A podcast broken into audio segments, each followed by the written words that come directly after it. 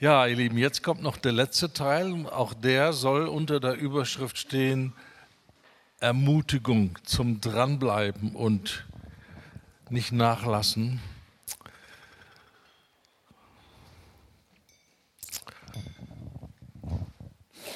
Und ich möchte euch jetzt an eine ganz grundlegende biblische Wahrheit äh, erinnern, in der enormes Ermutigungspotenzial drin ist, auch wenn es auf den ersten Moment gar nicht so sich anfühlt. Und das ist die Wahrheit, als Christen sind wir in einem Krieg. Sobald du Christ geworden bist, bist du aufs Schlachtfeld geworfen. Ob du dich dafür noch extra gemeldet hast oder nicht.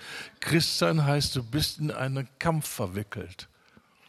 Und besser, du lernst ganz schnell die Spielregeln und die sind sehr simpel. Entweder du überwindest den Feind oder der überwindet dich. Das ist gar nicht kompliziert. Das ist sehr grundlegend und sehr einfach und sehr motivierend, äh, das auch zu lernen. Weil was möchtest du? Am Ende als Sieger dastehen oder als Besiegter am Boden liegen? Wie gesagt, für die Niederlage müssen wir nicht trainieren, aber für den Sieg müssen wir trainieren. Und wir sind in einem geistlichen Krieg. Und die Bibel beschreibt unseren Gott selber als einen Kriegsmann. Das ist nur eins seiner verschiedenen Aspekte. Ja, aber das ist, was die Bibel sagt. Der Herr ist ein Kriegsheld oder ein Mann des Kampfes. Jahwe ist sein Name. 2. Mose 15,3, gleich vorne in der Bibel. Jesaja 42, Vers 13. Der Herr zieht aus wie ein Held, wie ein Kriegsmann, weckt er den Eifer, erhebt einen Schlachtruf. Passt das zu deinem Bild von Gott? So ein Schlachtruf erhebt ein gellendes Feldgeschrei. Er beweist sich als Held gegen seine Feinde. Gott ist in einem Kampf gegen Lüge, gegen Bosheit, gegen Ungerechtigkeit und wir sind mit ihm zusammen in diesem Kampf. Und deswegen betet David am Psalm 144. Gepriesen sei der Herr mein Fels, der meine Hände unterweist zum Kampf, meine Finger zum Krieg, meine Gnade und meine Burg, meine Zuflucht, mein Retter, mein Schild und der, bei dem ich mich berge, der mir Völker unterwirft. Und wir hatten schon die Schriftstelle, Jesus führt Krieg in Gerechtigkeit. Und da sind viele, die hinter ihm hergehen, und das sind wir. Wir gehören zur Armee des Herrn. Und wir sind in einer Schlacht. Und die gute Botschaft ist, wir sind nicht nur Teil einer Armee, sondern wir sind Teil einer siegreichen Armee. Ja? Das ist der gute Teil äh, der Botschaft. Ja? Stell dir vor, du bist gerufen als Soldat und da ist deine Einheit und äh, es geht in den, in den, in den, in den Feldzug und äh, der, der Befehlshaber sagt, pass auf Leute, wir sind 11.000 und einem Mann und wenn die Schlacht fertig ist, steht noch einer. Ich glaube, du würdest nicht zu ermutigt in diese Schlacht ziehen. Aber genau das ist, wie David sich gesehen hat. Tausend fallen zu deiner Seite, zehntausend zu deiner Rechten. Dich wird es nicht treffen. Elftausend und einer. Und einer bleibt am Ende übrig. Und das ist er, der Mann Gottes. Wow. Wenn du das vorher weißt, du gehst in die Schlacht und du wirst am Ende da sein und sagst, okay, let's do it. Bringen wir es hinter uns.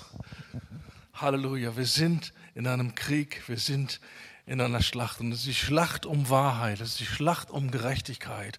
Und Gott wird das tun durch die Gemeinde. Und einer der vielen Bilder, die Gemeinde hat verschiedene Aspekte und, und, und Facetten. Ja, die Gemeinde ist eine Familie. Oh, Halleluja, da haben sie mich alle lieb. Jedenfalls haben sie ein Buch, wo drin steht, dass sie das tun sollen. Und ich hoffe, dass sie das auch alle ernst nehmen. Ja.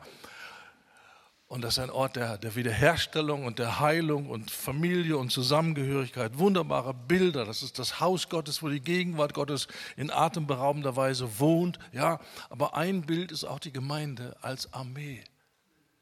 Ja. Und von jedem Bild können wir verschiedene Wahrheiten lernen und, und, und übernehmen. Und Armee ist was ganz anderes als kuschelige Familie. Und doch passt das zusammen und gehört zusammen. Ja.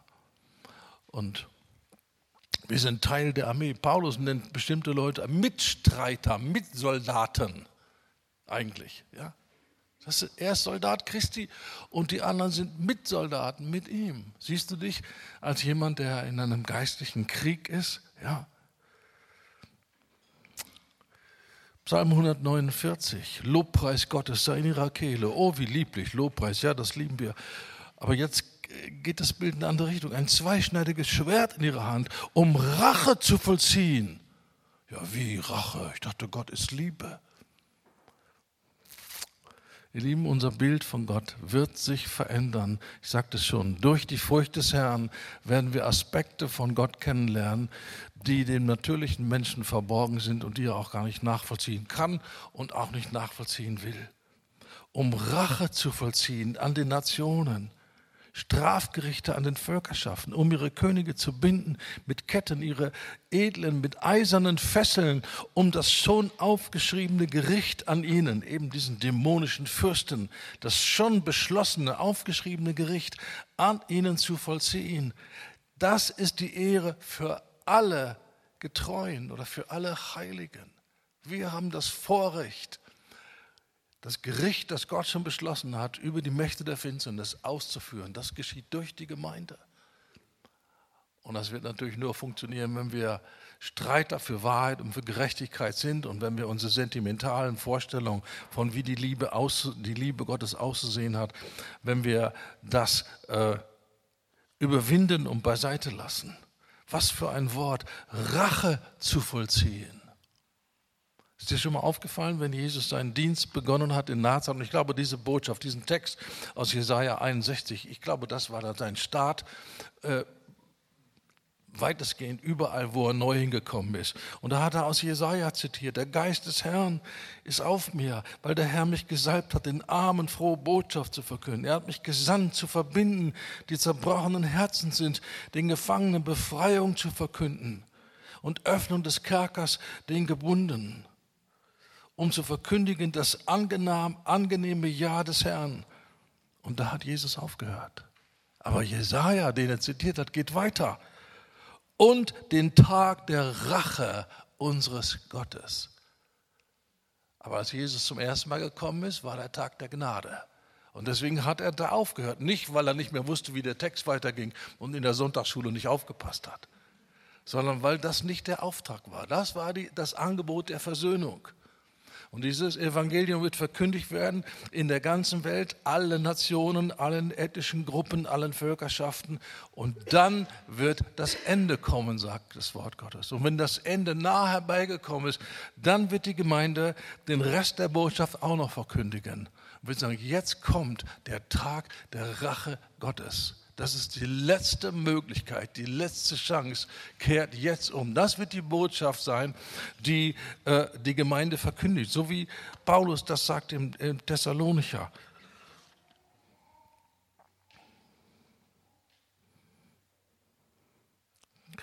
Ach, wir lesen mal von vorne, weil da auch so was Schönes drin ist. Wir sind ähm, 2. Thessalonicher Kapitel 1. Wir sind es für Gott schuldig, alle Zeit euch zu danken, Brüder, wie es sich auch gesehen, weil euer Glaube über die Maßen wächst. Er sagt nicht, weil eure Bibelkenntnis zunimmt, sondern der Glaube nimmt zu.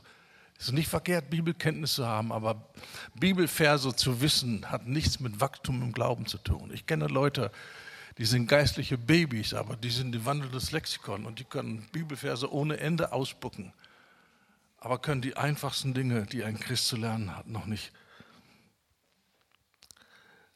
euer Glaube über die Maßen wächst und die Liebe jedes Einzelnen von euch zunimmt allen gegenüber, so dass wir selbst im Hinblick auf euch rühmen in die Gemeinden Gottes, wegen eures standhaften Ausharrens. Das ist ein Merkmal von wachsendem Glauben, standhaftes Ausharren, nicht einknicken, sich nicht durch Bedrängnis des Feindes unter Druck setzen zu lassen und einzuknicken und zurückzuweichen und den Standard zu senken. Das ist ein, ein Beispiel und ein Merkmal von einem echten Glauben.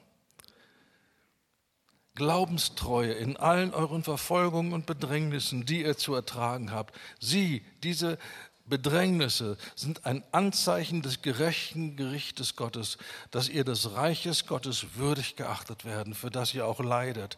Wie es denn gerecht ist vor Gott, dass er denen, die euch bedrängen, mit Bedrängnis vergilt. Hier haben wir dieses Wort Vergeltung.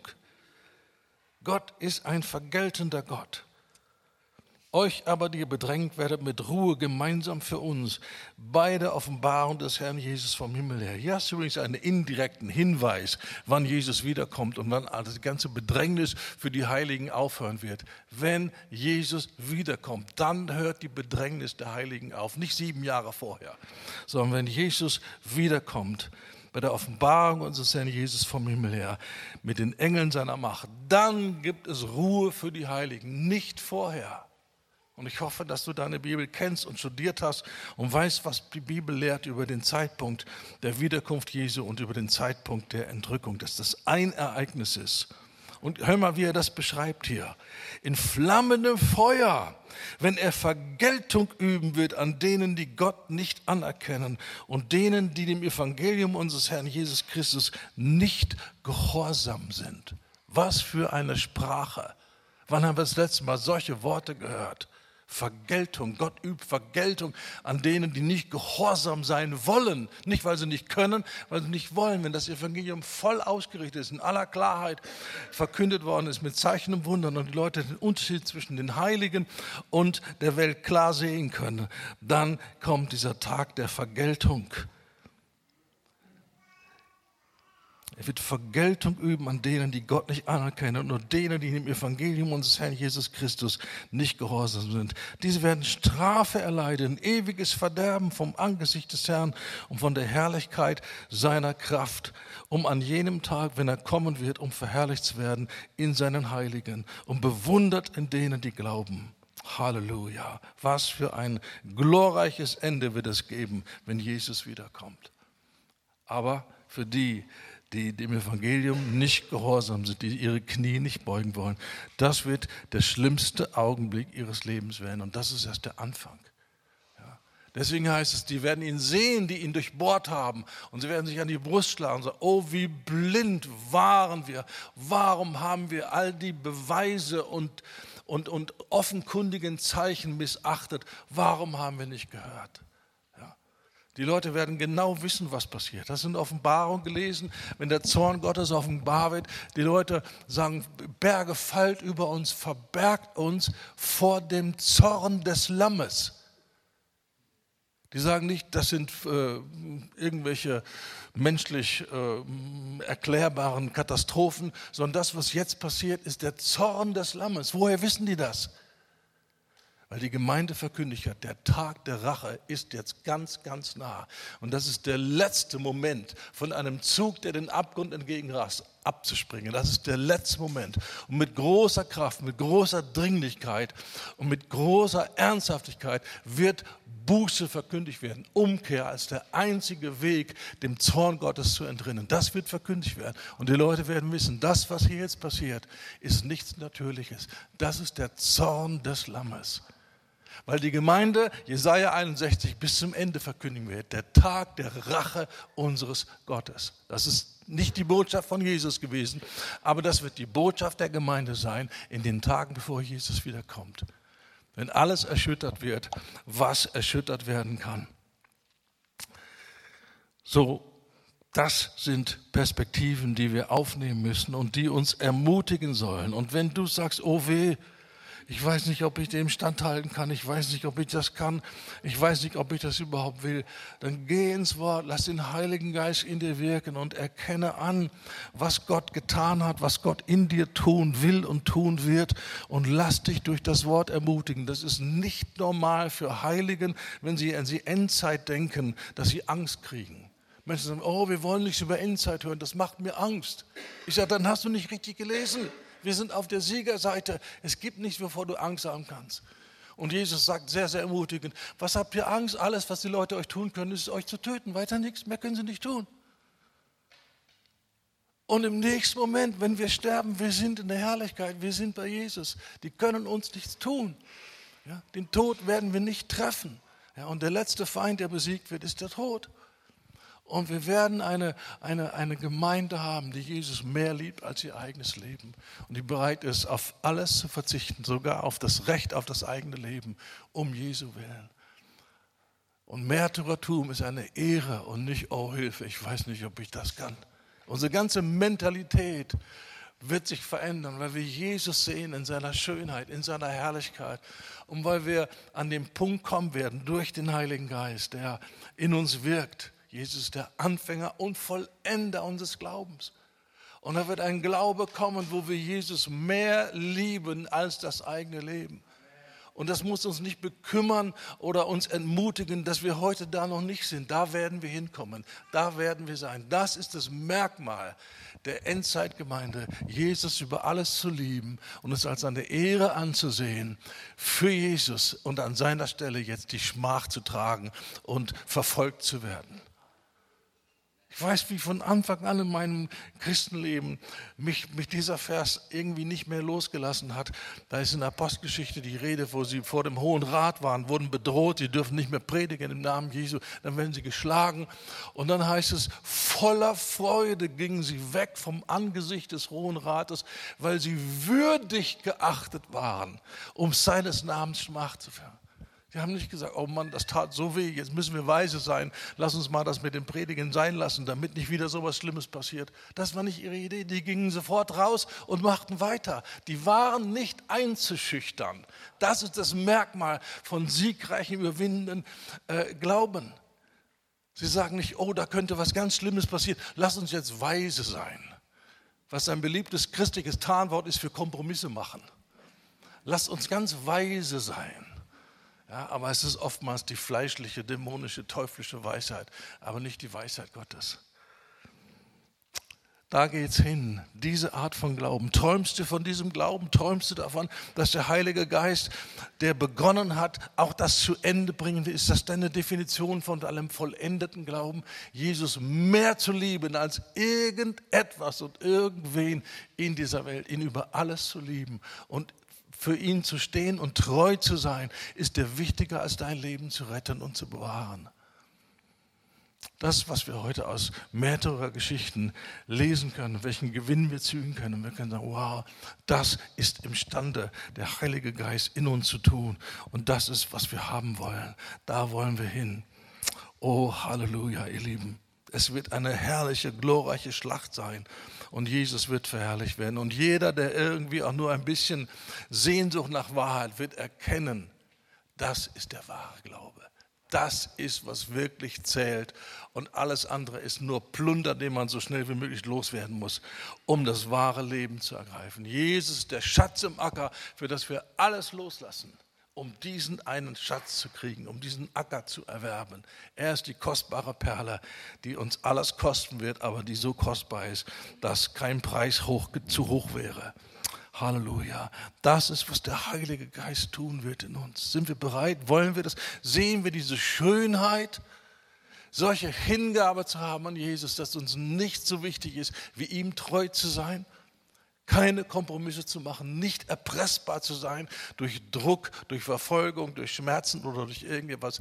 Das ist der wahre, im Feuer geprüfte Glauben. Und das wird der Heilige Geist hervorbringen. Und wenn dich das nicht ermutigt, dann liest du deine Bibel mit einer falschen Brille und tu deine religiöse Brille ab und sag, Heiliger Geist, öffne mir die Augen über diese Schönheit der Hingabe an Jesus. Halleluja. So, da sind wir jetzt in diesen Krieg hineingeworfen. Und es ist ein Krieg um Wahrheit. Judas sagt, wir sollen kämpfen für den Glauben. Kämpfen für den Glauben. Das ist nicht der Kampf des Glaubens. Ja, davon, das ist der Obertitel, Kampf des Glaubens. Aber das beinhaltet auch für den Glauben. Das heißt, für die Wahrheiten des Evangeliums zu kämpfen und einzustehen und keine Kompromisse zu akzeptieren. Der Glaube ist in Gefahr. Manchmal schreiben mir wohl meine Leute, du musst nicht das Wort Gottes verteidigen. Paulus hat die Zuverlässigkeit des Wortes Gottes verteidigt. Und die anderen Apostel haben es auch gemacht. Und in jeder Generation gab es Menschen, die die Wahrheit des Wortes Gottes gegen die, gegen die listigen Lügen des Teufels verteidigt haben. Es ist sehr wohl notwendig, für den Glauben zu kämpfen. Und in einer Zeit, wo sogar Freikirchen anfangen, den Sühnetod zu leugnen, wie jetzt das zum Beispiel der Baptistenbund tut und, und manche andere tun. Es ist notwendig, für den Glauben zu kämpfen und aufzustehen und zu sagen, der wahre Glaube hat zum Zentrum nicht Jesus aus Solidarität für uns gestorben, in dem Sinne, wir sind in einer schlimmen Welt und wir leiden und Gott lässt jetzt Jesus auch leiden, damit er sagen kann, siehst du, ihr seid nicht alleine, ihr leidet nicht alleine. Nein, der Sühnetod Jesu ist der einzige Zugang zu unserem ewigen Heil. Und das ist nicht verhandelbar. Und wer immer das erzählt und wie viel Doktortitel er haben mag und von welchem Worthaus oder Lügenhaus er kommen möge, es ist etwas, wofür wir einstehen. Und wir erklären die Wahrheit des Wortes Gottes. Und wir sagen, wer das nicht zum Zentrum hat, der hat Christus nicht. Punkt, fertig, aus. Da möge man uns für intolerant halten oder wie auch immer. Wir kämpfen für den Glauben. Es gibt bestimmte Dinge, die können wir nicht so stehen lassen. Ich kann mit jemandem zusammenarbeiten, der an Pritrip glaubt. Kein Problem. Ja, Entrückung vor den, vor den sieben Jahren. Aber ich kann und werde nicht mit jemandem zusammenarbeiten, der den Sühnetod Jesu leugnet, weil er ist nicht mein Bruder. Er ist in der Lüge und er tarnt sich und er, er wird vom, Feind geschickt und er unterwandert das Evangelium. Ja, da gibt es eine Linie, hinter die kann man nicht zurück und die muss gezogen werden und entweder rechts oder links. Ja. Und diese Gesinnung, die alles andere als tolerant ist oder ökumenisch oder liberal, diese Gesinnung ist die Gesinnung Jesu und die soll und die muss in uns kultiviert werden. Ist nicht egal, was da verkündigt wird. Hauptsache man redet von Jesus. Ja, da ist ja auch Jesus im Mittelpunkt. Wenn Jesus im Mittelpunkt ist, ist sein Wort im Mittelpunkt und dann ist sein Wort bindend und nicht optional, sondern es ist bindend. Ja? Und viele haben ein so weichgespültes Bild von Gott, dass sie das als extrem und als eng empfinden. Ja, aber so ist Gott, das ist die Wahrheit und wer nicht in der Wahrheit ist, ist in der Lüge. Punkt, fertig, aus. Und mit Barmherzigkeit, mit Gebet, mit Flehen beten wir, Herr, öffne die Augen und wir kämpfen gegen die Lügen. Wir werden es in unserem Umkreis, in deinem Freundeskreis, in deinem Umkreis, wo du gesetzt bist. Wir werden es nicht tolerieren, dass Lügen erzählt werden. Und die Frage ist, wie, wie, wie, gehen wir damit um? Empört dich das, dass, dass, dass Menschen etwas reden von einem Gott der Liebe, der auch mit homosexuellen Beziehungen gar keine Probleme hat und das alles noch unter seinem Überbegriff Liebe irgendwie noch irgendwie äh, akzeptieren kann? Wie, wie stehen wir zu diesen Dingen? Empört dich das, wenn Sonntag für Sonntag Hunderttausenden von Menschen jeden Sonntag erzählt, wenn sie sind Kinder Gottes, ohne dass sie das Evangelium gehört haben, ohne dass sie zur Buße gerufen sind, ohne dass sie von neuem geboren sind und ihnen wird erzählt, sie sind Kinder Gottes. Empört dich das? Oder sagst du, ja, das ist eben so. Da muss etwas aufstehen und uns das muss aufhören. Ja, was kann man dagegen tun? Sollen wir wie Pinas den Schwert, den Schwert nehmen und durchs Lager rennen und jeden aufspießen, der nicht unserer Meinung ist? Ich rede nicht davon, sondern ich rede von einem Eifer für die Wahrheit. Und wir könnten zum Beispiel so eine Verheißung nehmen. Oh, wie motiviert mich das? Jesus hat gesagt, ich werde euch Mund und Weisheit geben, welcher nicht widersprechen noch widerstehen können. Alle eure Widersacher. Warum können wir nicht beten, dass es eine Salbung gibt, die so klar ist, die so schneidet, die so eindeutig ist, dass jeder, der auch nur einen Funken Sehnsucht nach Wahrheit hat, sofort merkt, das ist die Wahrheit und sich abkehrt von allen religiösen Lügen, die für sich selber spricht. Das Wort Gottes hat Kraft, für sich zu sprechen. Wie wäre das? Wir würden diese Verheißung, Herr, das hast du gesagt, Mund und Weisheit, der alle unsere Widersacher. Und wie viele gibt es da? Auf YouTube, die einen Blödsinn erzählen, die Menschen Angst machen vor dem Heiligen Geist oder sagen, das brauchen wir heute nicht und das ist gefährlich. Oh, halte dich davon fern, sei lieber mehr so in der Mitte und ein bisschen neutral und, und, und bloß nicht extrem werden. Jesus ist extrem und wir sind auch extrem, sonst sind wir nicht seine Nachfolger.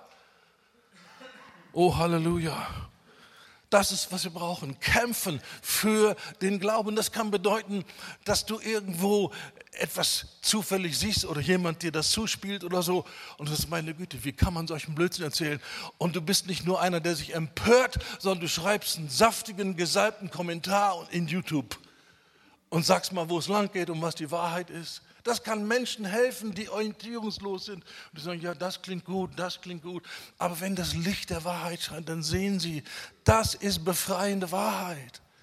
Der Heilige Geist gibt Zeugnis der Wahrheit, aber die muss gesprochen werden, die muss geschrieben werden, die muss gesungen werden, die muss verkündigt werden, die muss dargestellt werden am Arbeitsplatz, auf YouTube und bei, bei dem Buch der Gesichter und was weiß ich, wo überall müssen wir klare Stellung beziehen. Wo der Heilige, nicht überall, du musst nicht überall, aber du musst da, wo der Heilige Geist dich motiviert und wo der Heilige Geist dich beauftragt. Hier erhebst du jetzt deine Stimme.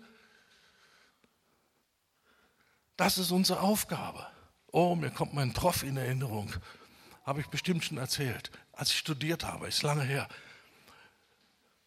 Da gab es einen Prof, der konnte keine Vorlesung zu Ende bringen, ohne den Namen Jesu zu verfluchen und zu lästern und schlimme Dinge zu sagen. In jeder Vorlesung, das war nicht Theologie, das war, ich weiß gar nicht mehr, was es gewesen ist, aber jedenfalls war noch nicht mal ein Theologiefach. Ich meine, da gibt es auch. Aber, und das tat mir weh. Und da war etwas in mir, das muss aufhören, das geht nicht. Und ich habe angefangen zu beten. Und ich habe gesagt, Herr, lass dieses Lästermaul verstummen. Und irgendwann kriegte ich den Eindruck, das hat irgendwas mit mir zu tun, die Gebetserhörung. Und ich spürte, der Herr will was tun. Und ich hatte den Eindruck, ich soll ihn ermahnen. Was? Ich, kleiner Studi, soll den Prof ermahnen? Ja, da kriege ich ja schlechte Noten. Das macht man doch nicht. Wir müssen weise sein, wir müssen unsere Scheine machen, damit wir vorankommen. Ja? Und der Herr sagt, du sprichst mit ihm und du ermahnst ihn. Und dann habe ich irgendwann nachgegeben. Das hat sowieso keinen Zweck, gegen Gott zu kämpfen. Er gewinnt immer. Und dann habe ich gesagt, hey, ich bin bereit, Herr. Und dann kam die Stunde. Er musste irgendwelche irgendwelche Handouts, irgendwelche Papiere noch vervielfältigen, hatte nicht genug mit zum Verteilen für alle. Und er fragt diese äh, Fangfrage, wer kann nach dem Seminar noch mit in mein Büro kommen und mir helfen zu kopieren? Und du weißt, wie Studenten sind. Keiner meldet sich und sagt, hier, ich, weil alle anderen sagen, du Schleimer, du willst dich da nur einschleimen bei dem. Ja? Und er sagt, das ist dein Auftrag. Und ich melde mich, okay, komm in mein Büro. Und dann war, war ich in seinem Büro. Und sage ich, Herr, jetzt bitte, gib mir und dann habe ich tief durchgeatmet und habe gesagt, ich möchte Ihnen etwas sagen. Dieser Jesus, den Sie verfluchen und lästern, in jeder Ihrer Vorlesung, der hat mich vom Tod gerettet. Ich war ein Drogentyp, ein Irrer, ein Verrückter, ein Bekloppter. Ich hätte in die Psychiatrie oder auf den, auf den Friedhof gemusst. Und dieser Jesus ist mir erschienen, der hat mich errettet. Und eines Tages werden Sie vor diesem lebendigen Gott stehen und Verantwortung übernehmen müssen für jedes Wort, das Sie gesprochen haben gegen ihn. Der ist still geworden. Und solange ich in dem Seminar war, habe ich den nie wieder fluchen hören. Halleluja. Wir haben Autorität, ihr Lieben. Und wir müssen Menschen erinnern, sie stehen einmal vor Gott. Sie mögen hier von den Studenten eine tolle Nummer abziehen, aber eines Tages stehen sie vor Gott. Wir sind Streiter für Wahrheit. Wir sind keine Duckmäuser. Wir überlegen nicht, aber wenn ich jetzt für Jesus stehe, könnte das Probleme bringen. Ja, das wird Probleme geben. Manche wird das Leben kosten. Es hat Jesus das Leben gekostet. Aber Gott wird verherrlicht weil da Menschen zeigen, die Wahrheit Gottes ist mir wichtiger als mein Wohlergehen und mein Vorwärtskommen in dieser Gesellschaft. Ist das gut? Halleluja, Halleluja. Oh, wie wunderbar, was für eine Herausforderung. Diese Ehre, mächtige Dämonen zu binden, in Ketten zu legen, nachher Gericht an ihnen zu vollziehen, das ist die Ehre, die wir haben als Heilige. Und da können wir heute mal ein bisschen üben und anfangen. Halleluja. So, wir sind ein Teil, Teil einer Armee und wir sind Teil einer siegreichen Armee. Das ist die gute Botschaft. Und wir werden überleben und wir werden nicht nur so mit Ach und Krach überleben, sondern wir werden stehen. Das ist, was Paulus sagt. Ja? Wir sind Teil einer siegreichen Armee. Und Gott hat uns nicht irgendwie äh, hilflos und schutzlos in die Schlacht geschickt, sondern Gott hat uns mächtige Waffen gegeben. Und wir müssen diese Waffen kennenlernen und wissen, wie sie funktionieren und Glauben und Zuversicht haben an diese Waffen. Wir haben mächtige Waffen bekommen, 2. Korinther 10, 4 bis 5. Die Waffen unseres Kampfes sind nicht fleischlich, sondern mächtig im Dienste Gottes. Gott hat mächtige Waffen und er hat vorher die Lügen des Feindes ausgemessen und hat gesagt, okay, das geht bis 10, da gebe ich meinen Leuten Waffe bis 20. Und nicht, neuneinhalb und den Rest müsst ihr mit gutem Willen noch irgendwie hinkriegen und vielleicht überleben ein paar. Nein, hat den Feind ausgemessen und dann hat er gesagt, so und jetzt kriegen sie Waffen, mit denen sie alle mal alle Chance haben zu überwinden und den Feind in die Flucht zu schlagen. Das ist, was das Wort sagt. Mächtige Waffen. Jesaja 54, 17. Keiner Waffe, die gegen dich geschmiedet wird, soll, soll es gelingen. Und jede Zunge, die äh, vor Gericht gegen dich aufsteht, wirst du schuldig sprechen oder andere im Gericht schuldig sprechen. Das ist das Erbteil der Knechte des Herrn. Und dann ganz interessant, wendet sich irgendwie die Perspektive. Das ist ja, was Gott zu seinen Leuten sagt. Und dann wendet er sich um zum Feind und ihre Gerechtigkeit kommt von mir. Was willst du dagegen tun? Ihre Gerechtigkeit kommt von mir, spricht der Herr. Wir sind gerecht gemacht und keine Waffe kann sich an uns ran, äh, kann uns äh, anklagen und einschüchtern und runterziehen, weil wir mächtige Waffen haben. Halleluja. Oh, Halleluja. Halleluja. Lasst uns wirklich diesen Kampf aufnehmen. Lasst uns sehen, was unsere Ausstattung ist. Lasst uns studieren, was ich jetzt nicht tun werde, weil das ein extra Teil wäre dann. Was sind die Waffen, die Gott uns gegeben sind? Was bewirkt der Name Jesu? Was ist das Blut Jesu? Was ist das Wort Gottes? Was ist die Gerechtigkeit? Und all diese wunderbaren Dinge. Was sind das für Waffen und wofür sind die gut und wie nutzen wir die? Das sind alles wichtige Dinge, die wir lernen können aus dem Worte Gottes. Halleluja. Lass uns einmal zu Epheser Kapitel 6 gehen. Und es ist jetzt leider noch so, dass es kaum eine Gemeinde gibt, die auch nur anfängt, diese mächtigen Wahrheiten zu ergreifen, geschweige denn zu leben. Aber ihr Lieben, das wird sich ändern. Epheser 6 wird ein wichtiger Teil werden unserer Identität als Kinder Gottes im Kampf gegen die Mächte der Finsternis. Im Übrigen, meine Brüder, seid stark, Epheser 6, Vers 10, in dem Herrn und in der Macht seiner Stärke. Zieht die ganze Waffenrüstung Gottes an, damit ihr standhalten könnt. Nicht damit ihr vielleicht eine kleine Chance habt, sondern mit der ganzen Waffenrüstung können wir standhalten. Halleluja, dafür ist die Waffenrüstung da. Nicht vielleicht überleben das ein paar von uns, sondern wir werden standhalten. Halleluja. Und ich hoffe, du verstehst, dass auch ein Märtyrertod ein Sieg ist. Wenn du das nicht verstehst, wenn, ja, dann hat ja, der, hat ja der Feind gewonnen und ich verstehe es sowieso nicht. In Offenbarung steht, sie überwinden Satan und ein Kapitel weiter steht, der Antichrist überwindet die Heiligen. Ja, wie jetzt? Wer überwindet hier jetzt wen? Ja, das sind zwei verschiedene Ebenen. Und ein Märtyrer, der bis zur letzten Sekunde Jesus die Treue hält und keine Kompromisse macht und nicht einknickt, hat den Teufel überwunden. Weil das ganze Ziel der, der Qual oder der Folter oder der Bedrängnis ist, eben wie das auch physisch gewesen ist im, im, im, in der kommunistischen Verfolgung im Ostblock. Das war nicht genug irgendwie, dass die Leute aufhören, den Glauben zu praktizieren, sondern man wollte die zwingen abzusagen. Man wollte sie zwingen, dass sie dem Glauben absagen.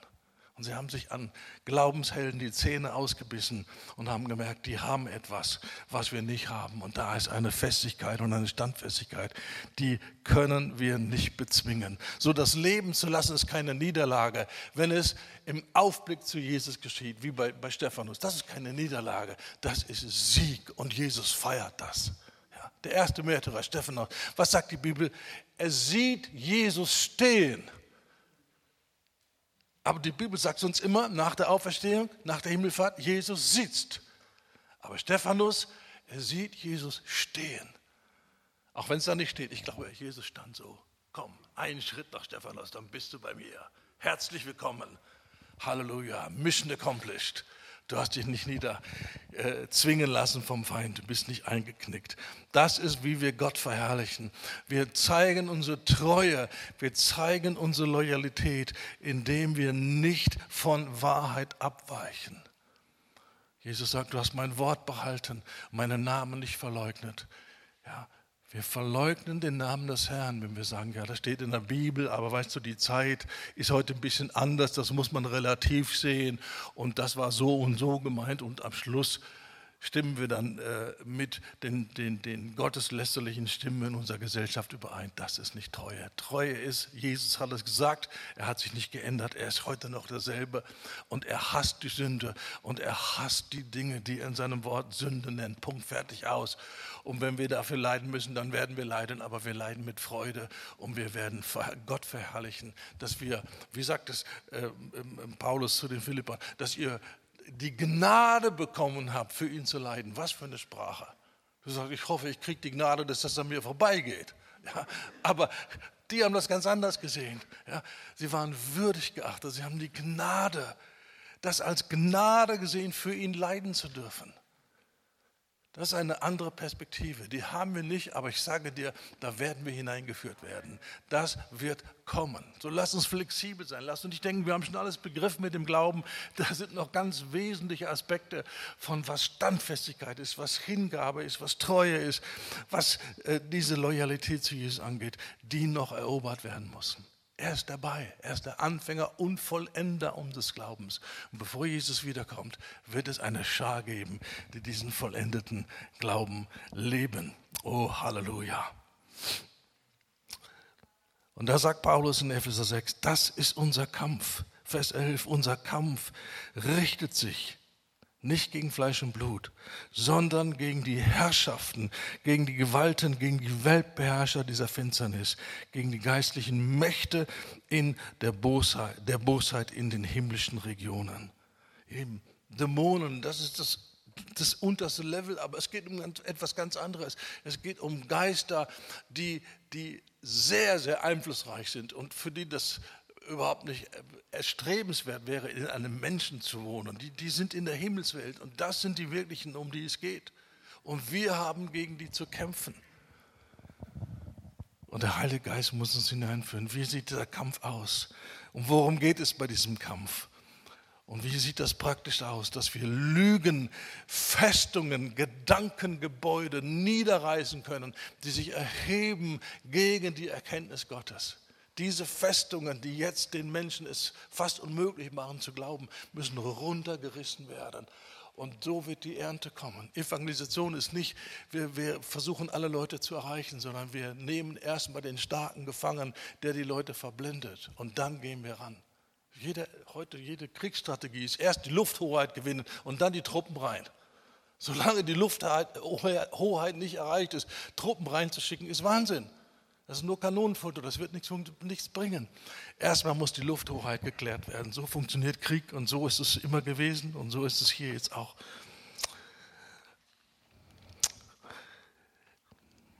Wir haben gegen diese Kräfte zu kämpfen und nicht nur zu kämpfen, sondern wir sollen die ganze Waffenrüstung ergreifen, damit wir am bösen Tag widerstehen und nachdem ihr alles wohl ausgerichtet oder man könnte genauso gut sagen besiegt habt, nachdem ihr alles besiegt habt, immer noch stehen könnt. Das ist es, worum es geht.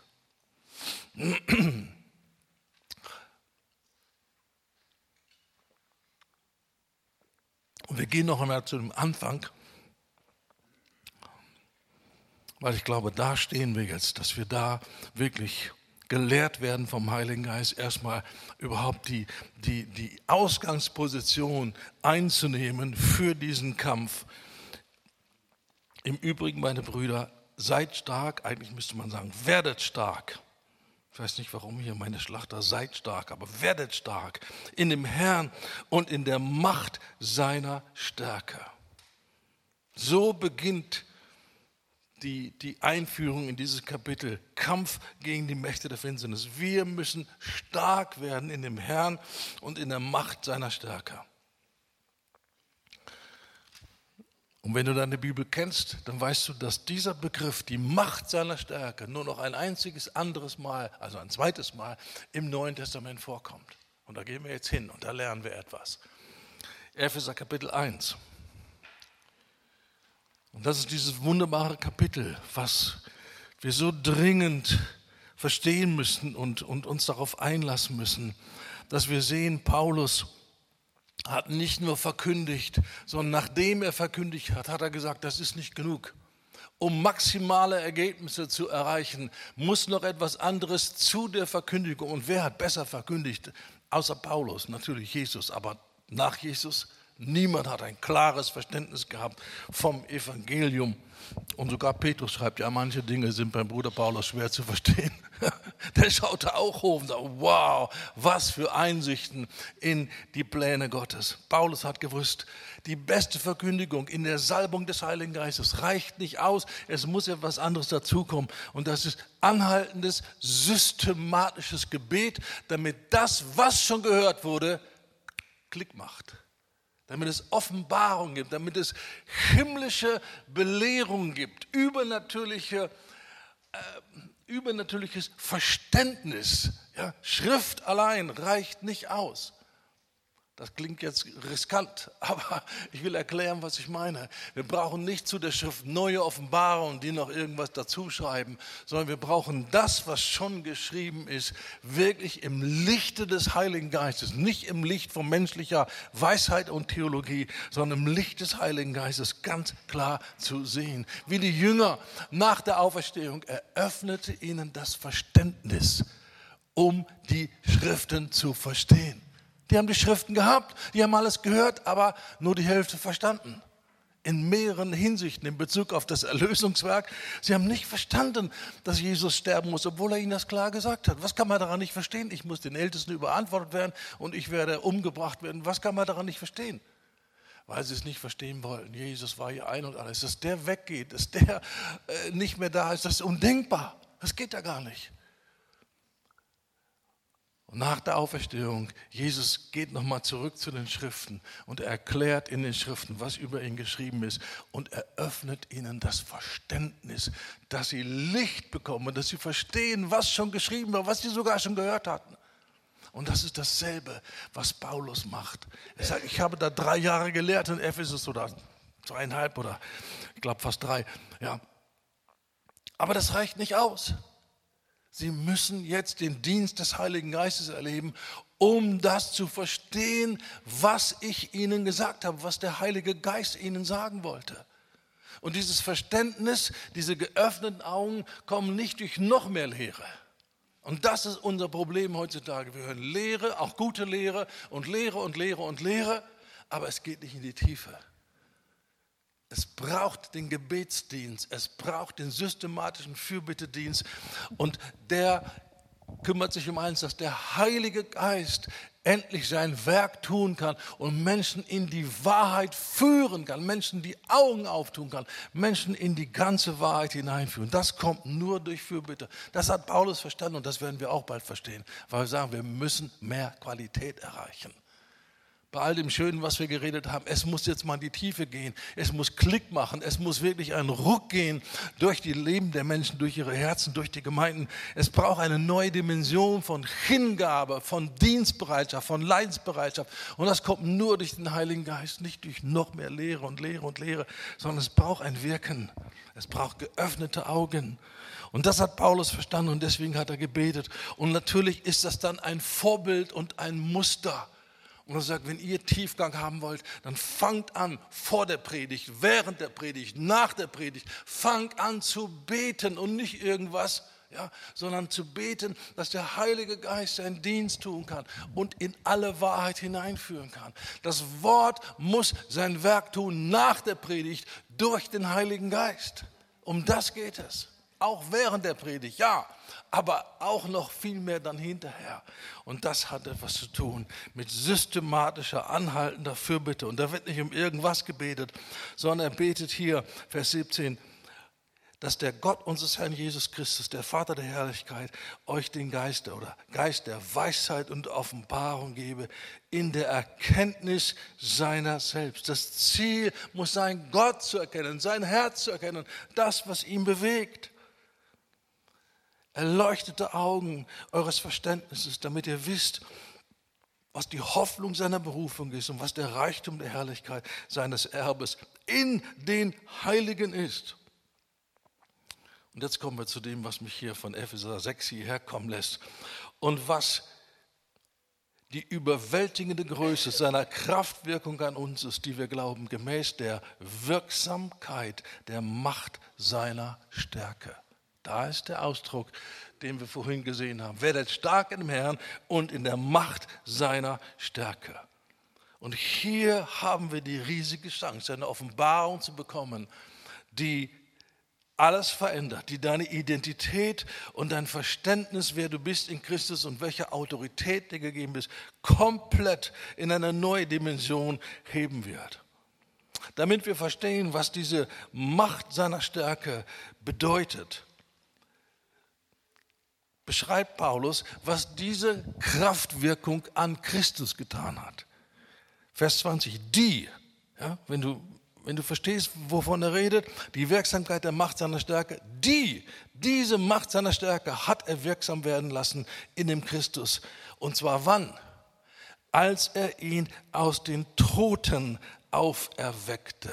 Das war der Moment, wo diese gewaltige Kraft Gottes wirksam wurde, als Christus aus den Toten auferweckt wurde. Und wer sich noch nie um dieses Gebet gekümmert hat und das noch nicht ein paar hundert Mal gebetet hat und das nie studiert hat im Wort, der wird gar nicht verstehen, was ich gleich sage. Hier ist nicht von Ostermorgen die Rede. Es gibt einen wesentlichen Unterschied zwischen der Auferweckung Christi und der Auferstehung Christi. Und viele haben noch niemals verstanden, was das beinhaltet, wo das in der Schrift ist und was das für Konsequenzen hat. Es gibt einen wesentlichen Unterschied. Christus ist leibhaftig auferstanden Ostermorgen und dann hat er sich Maria und den anderen gezeigt. Das ist nicht Auferweckung. Und du musst verstehen, was Auferweckung ist. Und wenn du Auferweckung verstehst, verstehst du, was es heißt. Du bist eine neue Kreatur. Und etwas von Gott ist in dir. Und weil das in dir ist, deswegen hast du Autorität in deinem persönlichen Leben, dem Feind zu widerstehen und sagen, jetzt ist Feierabend, mit mir nicht mehr. Und wenn du das nicht verstehst, verstehst du nicht Autorität. Und du versuchst Autorität dir anzueigen, indem du guckst, was andere machen. Ah ja, man muss schreien gegen den Teufel, dann schreist du auch an gegen den Teufel. Aber Autorität kommt nicht durch Schreien. Autorität kommt durch Glauben an Realitäten, an Tatsachen. Und dann kannst du flüstern oder schreien, je nachdem, wie der Geist sich bewegt. Und ich bin nicht dagegen, mal auch ein heftiges Wort dem Teufel zu adressieren. Ich bin nicht dagegen. Aber wenn du das tust, um dir oder ihm zu beweisen, dass du Vollmacht hast, dann lacht er sich kaputt. Weil im Gegensatz zu uns, er kann sehr genau unterscheiden zwischen jemandem, der tut so, als ob er Vollmacht hat, und jemand, der Vollmacht hat. Er kann das unterscheiden. Und wir sollten das auch besser lernen. So, diese Macht seiner Stärke, die hat er wirksam werden lassen in dem Christus, als er ihn aus den Toten auferweckte und dann als Folge davon dann auch ihn zu seiner Rechten setzte in den himmlischen Regionen, hoch über jedes Fürstentum, jede Gewalt, Macht und Herrschaft und jeden Namen, der genannt wird, nicht allein in dieser Weltzeit, sondern auch in der zukünftigen. Und er hat alles seinen Füßen unterworfen und ihn als Haupt über alles der Gemeinde gegeben. Christus ist das Haupt, die Gemeinde ist sein Leib. Und wenn das Haupt hoch über allem ist, wo ist dann der Leib? Verbunden mit dem Haupt und wir sind hoch erhöht. Alleine das, wenn wir ein bisschen auf das auf uns wirken lassen, würde schon ausreichen, zu verstehen, was hier gesagt wird und wie powerful das ist. Aber gehen wir noch ein bisschen weiter in dem Text. Und jetzt gehen wir in Kapitel 2. Vergiss mal, dass da eine 2 ist, ein neues Kapitel, ja, sondern wir lesen einfach mal weiter. Und Vielleicht hast du es noch nie wahrgenommen. Da steht etwas, was grammatikalisch überhaupt keinen Sinn macht, was gar kein Satz ist. Das geht nämlich los mit auch euch, die ihr tot wart durch Übertretung und Sünden. Wie auch euch? Auch euch was? Wo ist denn das Verb? Ein Satz muss ein Subjekt und ein Verb haben. Das ist Minimalvoraussetzung, sonst ist kein Satz. Was ist auch euch? Auch euch was? Und dann fragst du, wo ist das Verb? Und du musst verstehen, die Übersetzer hatten ein Riesenproblem, weil im Griechischen kann man Satzgebilde machen, Gebirge machen mit Verschachtelungen und mit allem Möglichen. Und irgendwo ist das Verb und dann gibt es ganz viele Nebensätze und das klappt im Deutschen nicht so. Und deswegen hat man sich auf diese Lösung äh, geworfen und hat das dann so übersetzt. Aber wenn du fragst, wo ist denn das Verb? Das Verb, auch euch, auch euch was, ist in Vers 20. 1, Vers 20. Diese Macht hat er in Christus wirken lassen, als er ihn aus den Toten auferweckte und auch euch. Als Christus aus den Toten auferweckt wurde. Und da siehst du, das ist nicht Ostermorgen, das ist nicht die leibliche Auferstehung, weil niemand von uns ist mit Christus leiblich auferstanden, oder? Niemand. Das kommt noch, das kommt bei der Entrückung. Dann bekommen wir diesen Geistleib, mit dem man durch Wände gehen kann, ohne sich irgendwie den Kopf zu stoßen. Was Christus konnte nach Ostern. Ja, er konnte das. Die Jünger haben sich verrammelt vor lauter Angst. Die Tür ist abgeschlossen. Jesus tritt einfach ein und sagt: Friede sei mit euch, fürchtet euch nicht. Ja. Wir sind nicht mit Christus auferstanden. Wir sind mit ihm auferweckt. Das sind zwei verschiedene Dinge. Und weil Christus auferweckt wurde, deswegen sage ich mal jetzt ganz platt und vielleicht ein bisschen anstößig für manche, deswegen konnte er Ostermorgen zum Grab zurückgehen und die Leiche holen. Ich rede von etwas, was passiert ist, während die Leiche im Grab ist und die Soldaten davor stehen und es sorgfältig bewachen. Da ist etwas passiert in der unsichtbaren Welt. Und Christus wurde durch die Herrlichkeit Gottes, was der Heilige Geist ist, lebendig gemacht. Und weil er lebendig gemacht wurde und die Fesseln des Todes abgestreift hat, deswegen konnte er dann zurückgehen und die Leiche, und sobald er in die Leiche reinkam, war die Leiche lebendig und hatte diese unglaublichen Fähigkeiten eben, Geist und Leib in einem zu vereinen. Das, das klingt interessant, aber ich finde das ziemlich spekulativ. Also, danke für den Einwand. Genau für solche Leute wie dich hat Paulus dann nochmal im Klartext gesagt in Kapitel 2. Unter ihnen, machen wir mal fest, ach nee, fangen wir mit 2 mit, äh, zwei an. Auch euch, die ihr tot wart durch Übertretungen und Sünden, in denen ihr einst gelebt habt nach dem Lauf dieser Welt, gemäß dem Fürsten, der in der Luft herrscht, dem Geist, der jetzt in den Söhnen des Ungehorsams wirkt. Unter ihnen führten auch wir alle einst unser Leben in den Begierden unseres Fleisches, indem wir in dem Willen des Fleisches und der Gedanken taten. Und wir waren von Natur Kinder des Zorns, wie auch die anderen. Gott aber, der reich ist an Erbarmen, hat um seiner großen Liebe willen, mit der er uns geliebt hat, auch uns, die wir tot waren, durch die Übertretungen mit dem Christus lebendig gemacht. Da ist es. Als Christus lebendig gemacht wurde oder auferweckt wurde, ist dasselbe. Ja? Wurden wir auferweckt. Und bitte, jetzt sag nicht also Halleluja, das kann ja gar nicht sein. Jesus Christus vor 2000 Jahren gekreuzigt und ich bin irgendwann in den 70er, 80er oder 90er Jahren geboren. Wie kann denn das irgendeinen Zusammenhang haben mit mir? Ich kann es dir nicht erklären. Ich kann dir nur sagen, das ist eine der glorreichen Evangeliumswahrheiten, dass Gott in Christus an der Menschheit gehandelt hat. Er ist der letzte Adam. In Adam sind alle gestorben, in Christus werden alle lebendig gemacht. So steht, dann sind ja alle rettet. Hallo, 1. Korinther 15, alle nach ihrer Ordnung. Alle nach ihrer Ordnung. Und wir den neuen Leib, wenn Christus wiederkommt, bei seiner Wiederkunft. Parousia. Er hat uns, Vers 6, mit auferweckt. Hier ist genau das gleiche Wort. Auferweckt, nur jetzt mit der Vorsatz irgendwie. Mit, zusammen mit ihm auferweckt und mitversetzt in die himmlischen Regionen in Christus Jesus. Und das ist eine Passage, die in vielen, vielen Gemeinden, weil die so abstrakt und so theoretisch einem vorkommt und wo man gar keinen praktischen Gewinn draus ziehen kann, meint man, überlesen wird. Komm, wir gehen gleich zu Kapitel 3 und vor allen Dingen Kapitel 4, dann wird es praktisch, da verstehen wir wieder Mann und Frau und Familie und all diese Sachen. Aber dies hier, das ist irgendwie so seltsam. Bete dieses Gebet hunderte von Malen und dann verstehst du, wovon ich heute spreche. Du kannst es hören, du kannst mitkriegen, das ist ein Geheimnis, aber es wird nicht Klick machen. Aber wenn du dich danach ausstreckst und wenn du das betest, ja, wie Paulus es immer wieder gebetet hat, dann fällt es dir von Schuppen von Augen, was mit Christus passiert ist, als er, nachdem er seinen letzten Atemzug getan hat. Die Auferweckung fand statt, nachdem die Leiche in, in das Grab gelegt wurde. Das war nicht der Moment und auch nicht Ostermorgen war der Moment, sondern dazwischen. Und die Bibel macht sehr, sehr deutliche Hinweise, was dazwischen gewesen ist. Und die Bibel sagt, der Tod herrscht hinfort nicht mehr über ihn.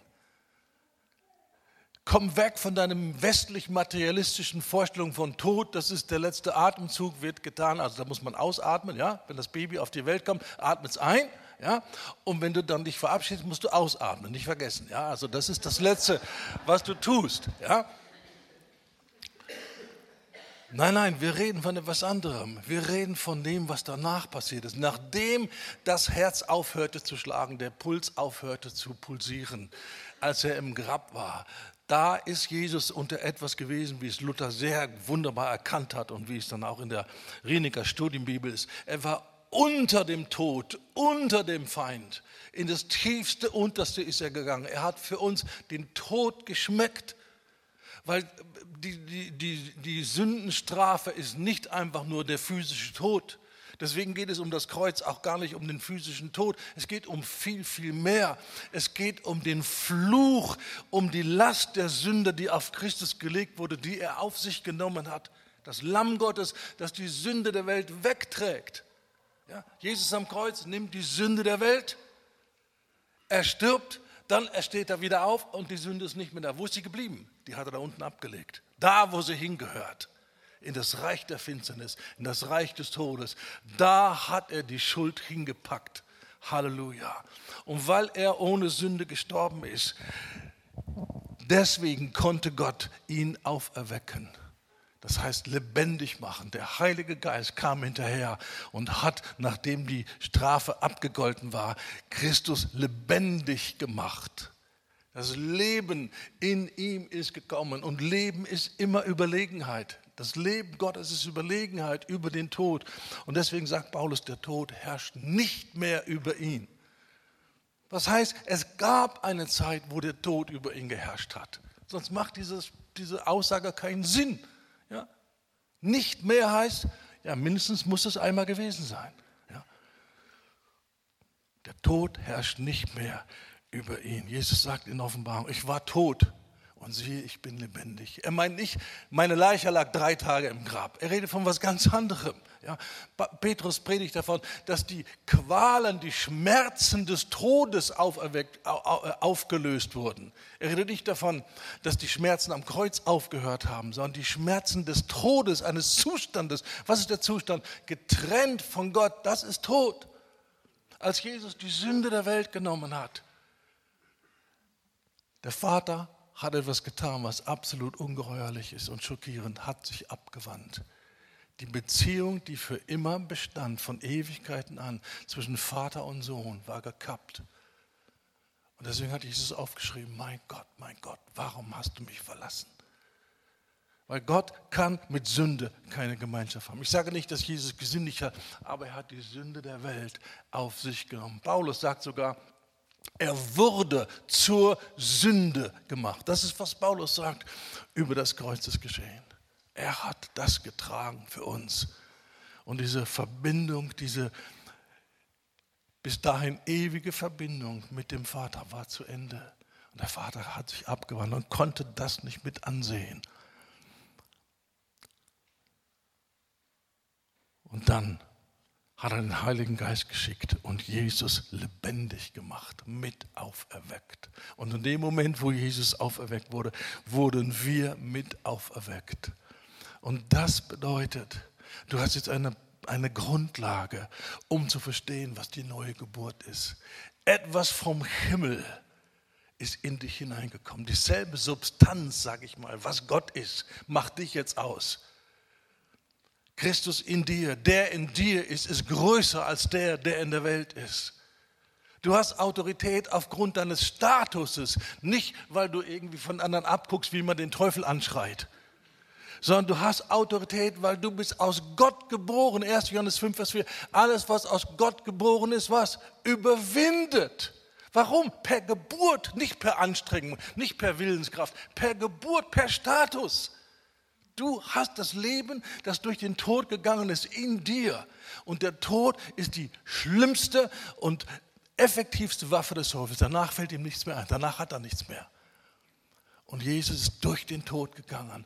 Und deswegen stirbt er nicht mehr und versteht den Unterschied zwischen Lazarus und Jesus. Als Lazarus aus dem Grab kam, ja, Lazarus, komm raus. Der kam raus, der war tot, der war richtig tot, der hat gestunken. Ohne Frage, der war richtig tot. Ja? Aber das war keine Auferweckung wie, wie bei Christus. Irgendwann musste der wieder ins Grab. Aber als Jesus aus dem Grab kam, der Tod war für immer besiegt und überwunden. Der Tod herrscht nie mehr über ihn. Und wir werden durch den Heiligen Geist in den kommenden Jahren, ihr Lieben, Offenbarung bekommen, dass uns nur die Ohren schlackern über Offenbarung Kapitel 1. Und dann verstehen wir das Geheimnis der Märtyrer. Dann verstehen wir, warum sie keine Angst hatten vor dem Tod, weil das alles für sie so real war. Wir sind mit ihm, der Teufel kann mir nichts tun. Er kann mir nichts tun, er kann mir mein physisches Leben nehmen. Aber umso besser bin ich sofort bei mir. Und Paulus sagt, wenn ich sterbe, das wäre eigentlich besser, wäre ich gleich beim Herrn. Der sagt, oh, das wäre schlimm. Er sagt, Halleluja. Was Besseres könnte mir gar nicht passieren, am liebsten jetzt. Ja? Der Schrecken des Todes, der uns die Knechtschaft fällt, Hebräer 2,14, ist vorbei. Wir sind erlöst aus der Angst vor dem Tod. Das ist die ultimative Erlösung. Und das war das Geheimnis der ersten Märtyrer und das wird unser Geheimnis sein. Der Heilige Geist gibt uns Offenbarung, was da drin ist. Das hat, nichts, das hat noch nicht mal was mit Reife zu tun. Das hat was mit Glauben zu tun. Das hat was mit Offenbarung zu tun. Das hat was mit Gewissheit zu tun, die der Heilige Geist in uns wirkt. Wir sind aus Gott geboren. Und weil wir aus Gott geboren sind, der in uns ist größer als der, der in der Welt ist. Und deswegen können wir überwinden. Nicht, weil wir uns mächtig anstrengen, sondern weil wir eine Realität ergriffen haben, gesehen haben dass wir schon auf der Siegerseite sind und der Feind kann nichts tun. Deswegen sagt Jesus, habt doch keine Angst vor den Menschen. Alles, was sie tun können, ist euch zu töten. Mehr nicht. Bleibt entspannt, bleibt locker. Ihr habt nichts verloren. Ihr gewinnt nur. Weiter nichts. Ja. Und das sind jetzt flotte Sprüche für mich und für dich. Ja. Und warum lächeln wir? Weil wir da noch lange nicht sind. Aber da werden wir hinkommen. Da werden wir hinkommen, wenn wir dranbleiben an dem Heiligen Geist, unserem Lehrer, der gekommen ist, um uns in alle Wahrheit zu leiten. Und diese Gewissheit über was es heißt, wir sind auf ewig mit ihm verbunden, der in uns ist größer als der in der Welt ist, das wird das Geheimnis einer überwindenden Gemeinde sein, die nicht mehr einschüchterbar ist, die nicht mehr gebremst werden kann, die nicht mehr irgendwie äh, vor irgendwas, weder vor Gefängnis noch vor irgendwelchen Dingen oder Folter oder Tod zurückschreckt, weil sie weiß, der Feind kann nichts tun. Er kann mir nur das physische Leben nehmen, weiter kann er nichts tun aber ich überwinde ihn durch Standfestigkeit, durch meine Verbindung mit Christus, durch meine Loyalität zu ihm und sage, nimm mir mein Leben, aber mein Glauben nimmst du mir nicht. Halleluja, das wird die überwindende Gemeinde sein und das ist so eine gewaltige Offenbarung. Ich bin an diesem Ding dran bestimmt seit 30 Jahren und das ist mir noch nie so kostbar gewesen wie heute. Und wenn du das noch nie gemacht hast, ich will dich ermutigen, nimm Epheser 1, 15 und mach es Paulus nach und bete es für dich und für deine Gemeinde. Und dann reden wir fünf Jahre weiter und dann sagst du, boah, jetzt fange ich an zu ahnen, wovon du geredet hast. Und dann reden wir 20 Jahre weiter, sagst du, es wird realer, es wird klarer. Ich fange an zu verstehen, ich bin von neuem geboren. Gott ist in mir, der in mir ist größer als der der Welt ist. Halleluja. Und dann können wir mutig dem Teufel entgegentreten können sagen, du kannst uns nichts. Da ist die Linie. Wir sind auf der anderen Seite. Du kommst über diese Linie nicht. Wir sind Kinder Gottes. Und wir haben Autorität über dich und du gehst jetzt. Das ist, was Petrus sagt, das ist, was Jakobus sagt. Widersteht dem Teufel, so flieht er von euch. Viele Male, wir haben versucht, dem Teufel zu widerstehen. Das Dumme ist, der hat nicht gemacht, was wir wollten. Der flieht einfach nicht. Der sagt, was willst du? Aber wir werden lernen, in diesem biblischen Glauben zu kommen, weil Jakobus sagt, dem widersteht fest im Glauben, nicht mit Lautstärke, im Glauben. Das ist eine Qualität im Herzen. Und nur der Heilige Geist durch Offenbarung von Wahrheit kann diesen Glauben in uns wirken. Und noch einmal, Jesus ist der Anfänger und Vollender unseres Glaubens. Und dieser Sieg über den Tod, diese, diese innere Festigkeit, wir können nicht erpressbar sein. Wir werden auf nichts eingehen, was der Feind uns da bringt an Vorschlägen, unser Leben zu retten. Auf nichts werden wir eingehen. Das ist das Allerkostbarste. Das ist der vollendete Glauben.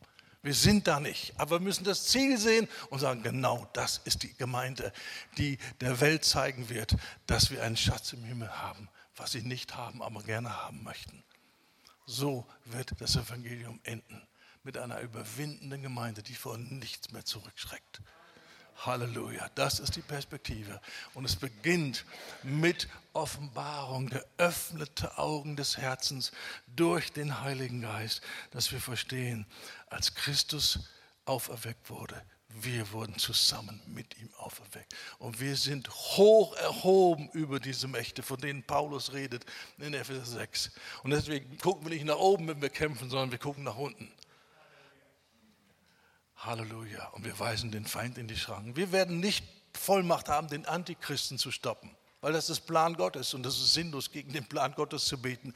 Aber wir werden Vollmacht haben, diese Lügendecke über unsere Kultur, dieser Glauben an Gott, das ist doch Wahnsinn, das ist doch altes äh, Mittelalter, das, das passt doch nicht mehr in unsere Zeit hinein. Wir werden ein Christsein präsentieren, wo die Leute sagen, boah, das ist es, das ist es und das will ich auch haben durch unsere Unerschrockenheit und unsere Entschiedenheit.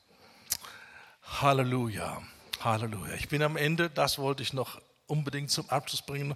Und wenn du noch nicht verstehen kannst, was in diesem Ganzen ermutigend sein soll, dann geh noch mal durchs Konzept und bete diese Dinge und es wird offenbar und da ist Power drin, da ist etwas drin, da kriege ich etwas, was ich bis jetzt nicht habe. Standfestigkeit. Halleluja. Gott segne euch und ganz im Herzen seid gesegnet. Amen.